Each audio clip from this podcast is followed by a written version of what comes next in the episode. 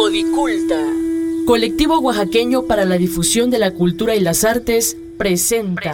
presenta.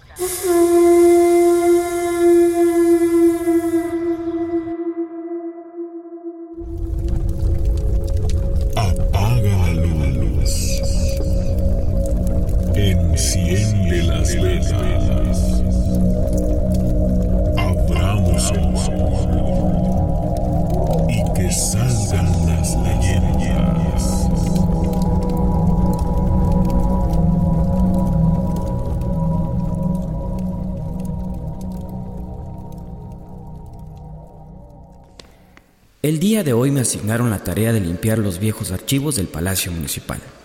No es una tarea que me emocionara, pero según nuestros usos y costumbres, debo servir a mi comunidad sin importar lo que me pongan a hacer. Debo reconocer que trabajar en esos empolvados muebles al principio me provocó una serie de violentos estornudos que no cesaron hasta después de 15 minutos. Tiempo en el que estuve clasificando los archivos importantes de los documentos sin valor, entre ellos notas de compra, listas de asambleas, borradores de actas que nunca se hicieron.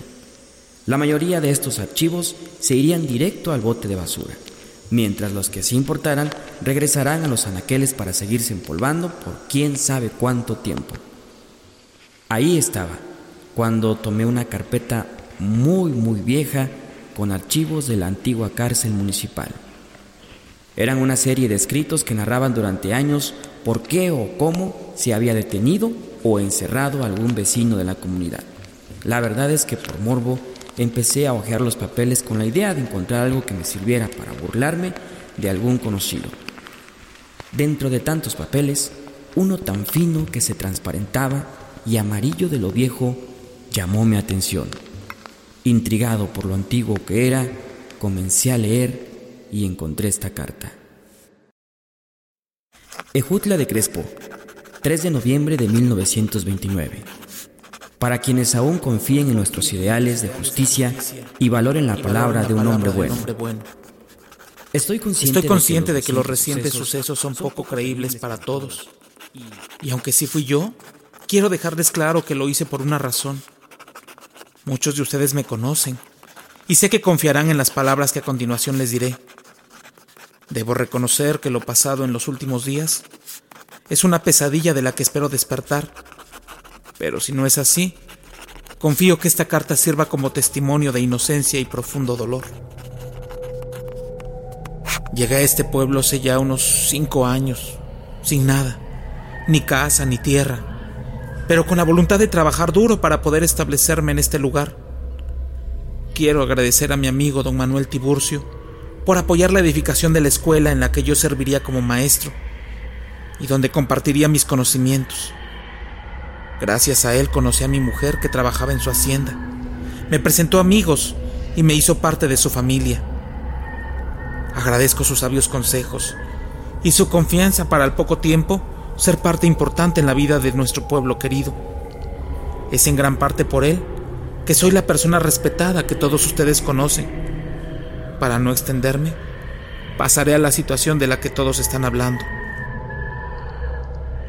Hace cuatro días, bajo una rara lluvia para estas fechas, salí del novenario de mi compadre Damián. Traía unas cuantas copas encima, pues se habrían brindado en su nombre. No estaba mareado, y eso que como saben nunca ha sido de los que les guste agarrar el trago. Fui el último de pocos invitados en salir. Mi compadre era un hombre poco carismático que nunca despertó muchos afectos.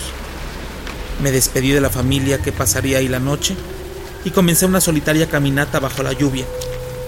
Mantuve un paso apresurado sin razón, pues al poco tiempo iba mojado hasta el ombligo. Al llegar a la calle de Porfirio Díaz, oí algo que llamó mi atención. Era el lento caminar de un caballo que chocaba las patas con el empedrado. Volté para ver, para ver quién era, cuando me sorprendí por la soledad de la calle iluminada toda por la última luna de octubre. Nunca he sido un hombre miedoso, y aun si lo fuera, traigo siempre mi cuchillo de plata, que nunca he ocupado, pero que cargo para sacarme del apuro, por lo que no le tomé importancia. Avancé una calle más. Poco a poco me acercaba para agarrar la vereda hacia la estación, cuando de nuevo Los cascos del caballo comenzaron a sonar, esta vez más rápidos y más cerca de mí. En lugar de voltearme, decidí dar vuelta a la esquina. Me recargué y esperé que el caballo se siguiera derecho. Me detuve esperando que aquel animal me adelantara. Sus pasos se oían más cerca. Estaba seguro que pronto vería quién era el loco que montaba bajo la lluvia. En ese momento, un olor a podrido se esparció por el lugar. El caballo venía mientras el olor se hacía más difícil de aguantar. No me esperé y di nuevamente vuelta a la esquina para encontrarme frente a frente con la bestia. ¿Cuál fue mi sorpresa? Que no había nada, solo aquel terrible olor que ya era inaguantable. En la otra esquina, unos perros empezaron a ladrar de manera repentina. Pronto, otros lo siguieron. Vi directo hacia esa zona y entonces algo apareció de entre la oscuridad. Era un caballo tan flaco que no entendía cómo podía estar de pie. Comenzó su andar fijo hacia donde estaba. Mientras los perros no dejaban de perseguirlo con sus bramidos, avanzó un poco cuando noté que una figura se posaba sobre él. Fue raro no notarlo antes. Era la silueta de un hombre. Parecía alto y bien alimentado. Llevaba una camisa y pantalón negros, de tela fina y resistente. Su rostro era tapado por un sombrero tipo español, de alas largas.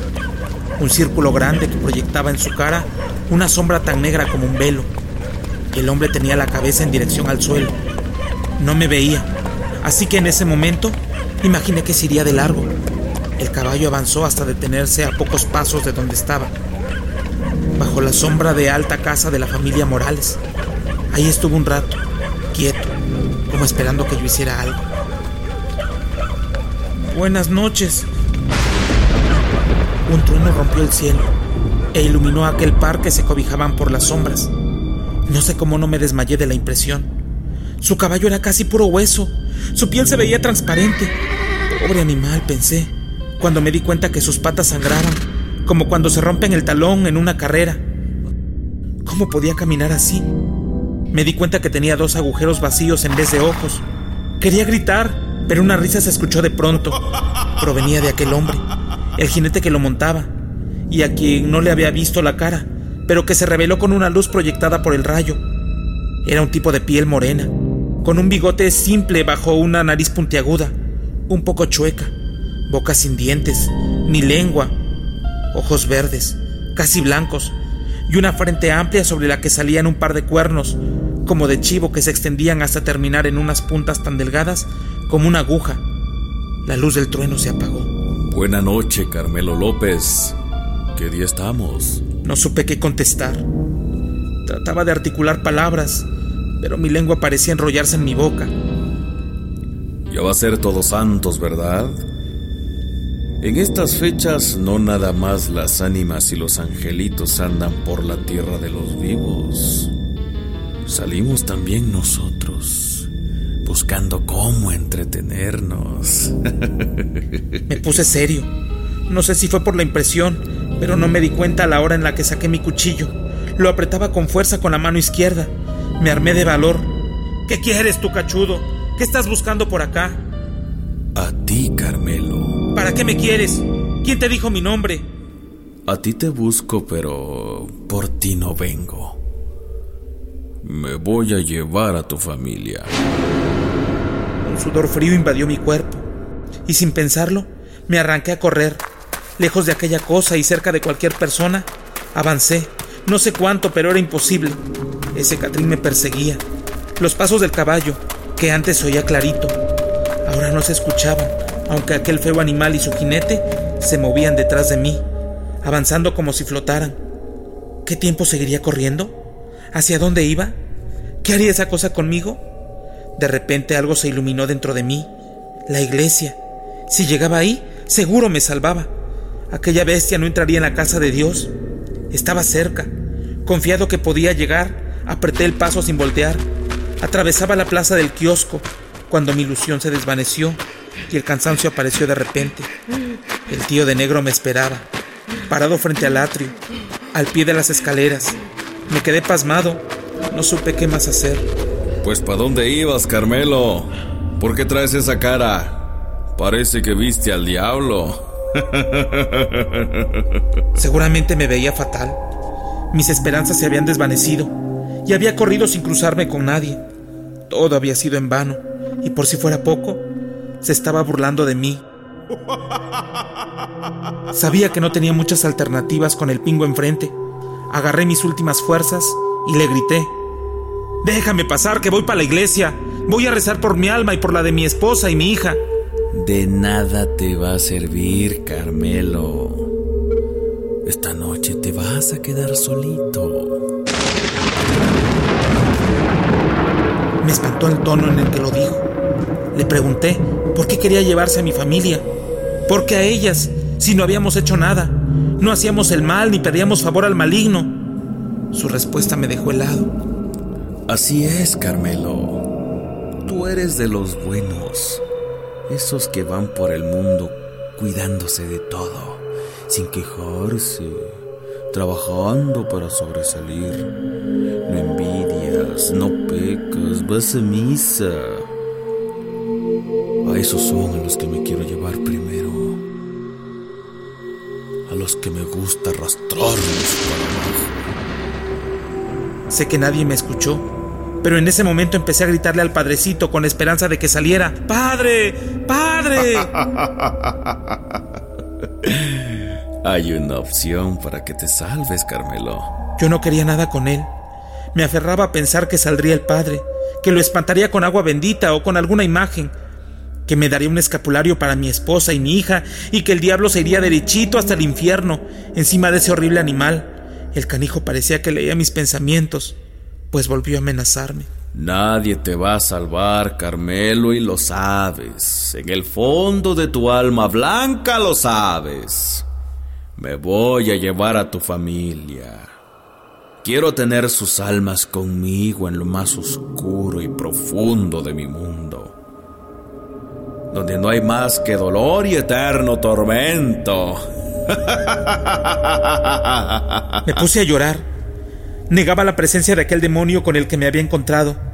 Solo de imaginarme que fuera por el alma de mi esposa y mi hija aquella noche me causaba un miedo profundo que me hacía temblar. Tú sabes que puedes salvarlas. Soltó de repente. No, Dios mío, ¿por qué yo? pensé. Hasta que le tomé la palabra con la voz partida y le dije, ¿qué quieres que haga para dejarnos en paz? ¿Qué quieres para que no molestes a mi familia? ¿Qué quieres de mí? Su risa burlona apareció de nuevo en la cara. No tardó en ofrecerme su trato. Mira, atrás de mí está un lugar en el que bien sabes que no puedo entrar. El simple hecho de pisarlo me regresaría para mi casa. Pero tú, Carmelo, tú eres limpio y puro. Tú sí puedes caminar de arriba para abajo por esa aberración. Quiero que entres y me traigas el alma de quien ahí vive. Tráeme esa alma del curita y te prometo que te dejo en paz. Mañana despertarás en tu casa como si nada, con tu mujer y tu hija a tu lado. Seguirás tu vida, serás muy feliz. Te irás para el cielo como toda la gente buena, como tú. Les juro que no quería hacerlo. Me quedé callado, pensando. Luego le contesté que lo haría, que entraría por el padre y que le inventaría algo para llevarlo afuera. Y ahí él podría hacer lo que quería. Pero aquel demonio volvió a reír. Yo no puedo hacer nada, Carmelo.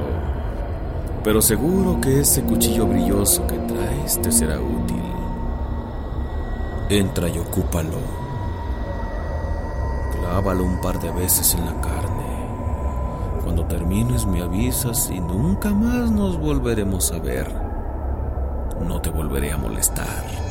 Aún recuerdo su cara de placer mientras me dijo eso. Les repito, yo solo quería salvar a mi familia. Hasta caminé lento, esperando que un milagro pasara, que alguien más llegara, que el padrecito saliera a ahuyentar al cachudo. Avancé de a poquitos cuando me gritó. Suena esa cosa de allá arriba cuando termines. Con eso sabré que puedo llevarme lo que te pedí.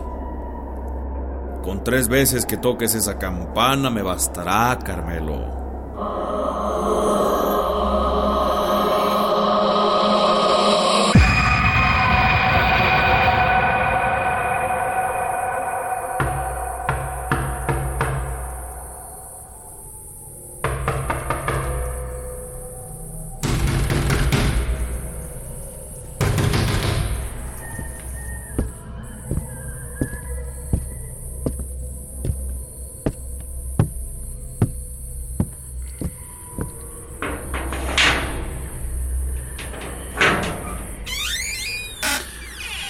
Carmelo, hijo, mira nomás qué cara. ¿Y qué horas son estas? No me digas que algo malo ha pasado. Verá, padre, algo grave pasó esta noche y necesito su sabio consejo. Disculpe que lo moleste. Como sabe, mi compadre, que es el que me escucha en estas cosas, falleció hace unos días. La hacienda de don Manuel me queda un poco lejos. No tenía nadie a quien recurrir. Bueno, hijo, supongo que debes estar muy desesperado para venir en estas condiciones. Pasa, dime en qué puedo ayudarte. Todos lloramos alguna vez, Carmelo. Las lágrimas curan el alma y hacen que nuestros problemas pesen menos. Perdóneme, padre. Perdóneme, padre. Solo nuestro Señor puede perdonar. No lo olvides.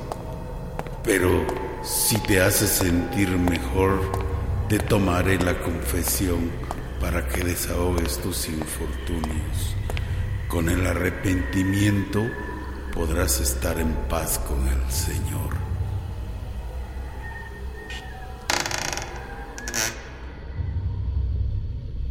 Ave María Purísima. Sin pecado concebida. Quiero confesar algo grave, Padre. He matado a un hombre, un hombre de bien que no me había hecho nada. He pecado, Padre. Carmelo, cuéntame qué ha pasado. ¿A quién le has quitado la vida? A usted, Padre.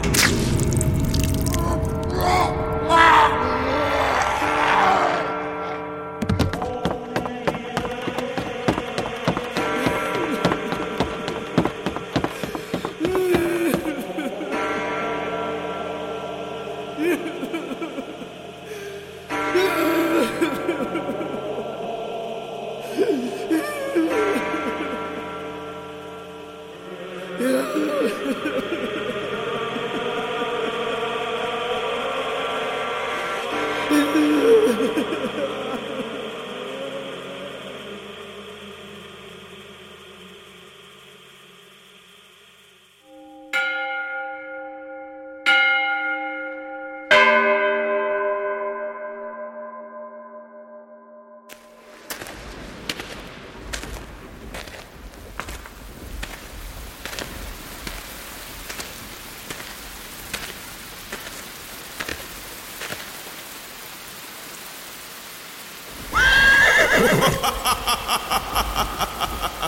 Dijiste que te irías. Ya cumplí con lo que me pediste. Ahora no vuelvas a molestarme. Mira tu ropa, Carmen.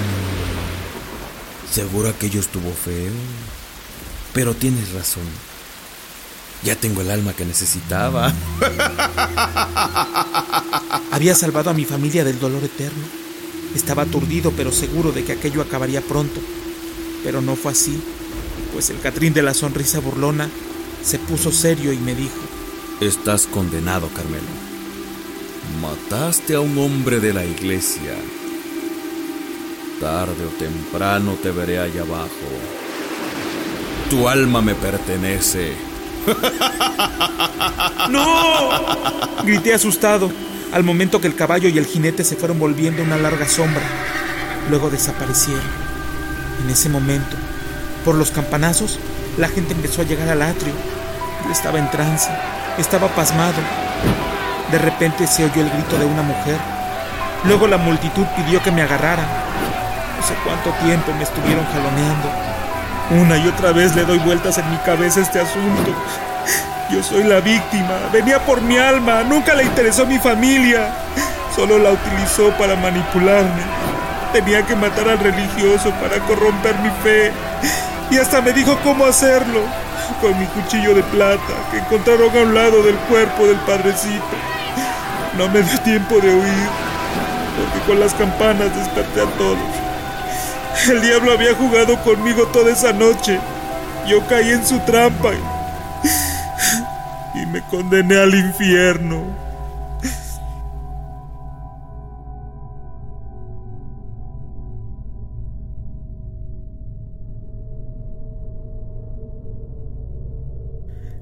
Un par de días en esta celda. Nadie quiere oír mi versión. Están pensando en hacer justicia por su propia mano y mandarme de una vez con el maligno.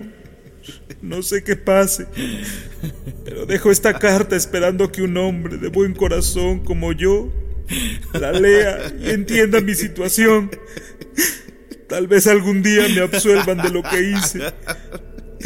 Porque me da mucho miedo pensar que escucharé una y otra vez la risa de ese diablo tramposo mientras me atormenta por la eternidad.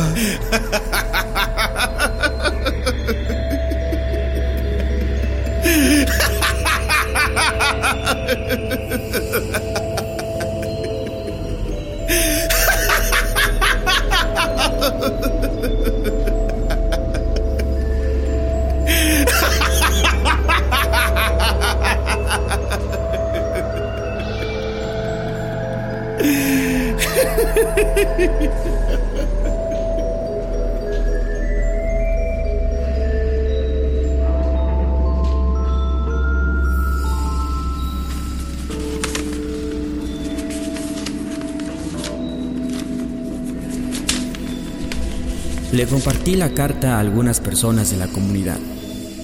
Los más grandes dicen que de niño tuvieron a un maestro llamado Carmelo que no se acuerdan qué le pasó. Una señora aseguró que no es cierto, que seguramente se inventó esa historia para evadir a la justicia y no hacerse responsable de sus actos. Mi abuelo me dijo que los pingos siempre andan por ahí engañando a la gente, que lo mejor es no hacerles caso y sobre todo en las noches que andan sueltos por los pueblos. En estas fechas no nada más las ánimas y los angelitos andan por la tierra de los vivos. Salimos también nosotros, buscando cómo entretenernos.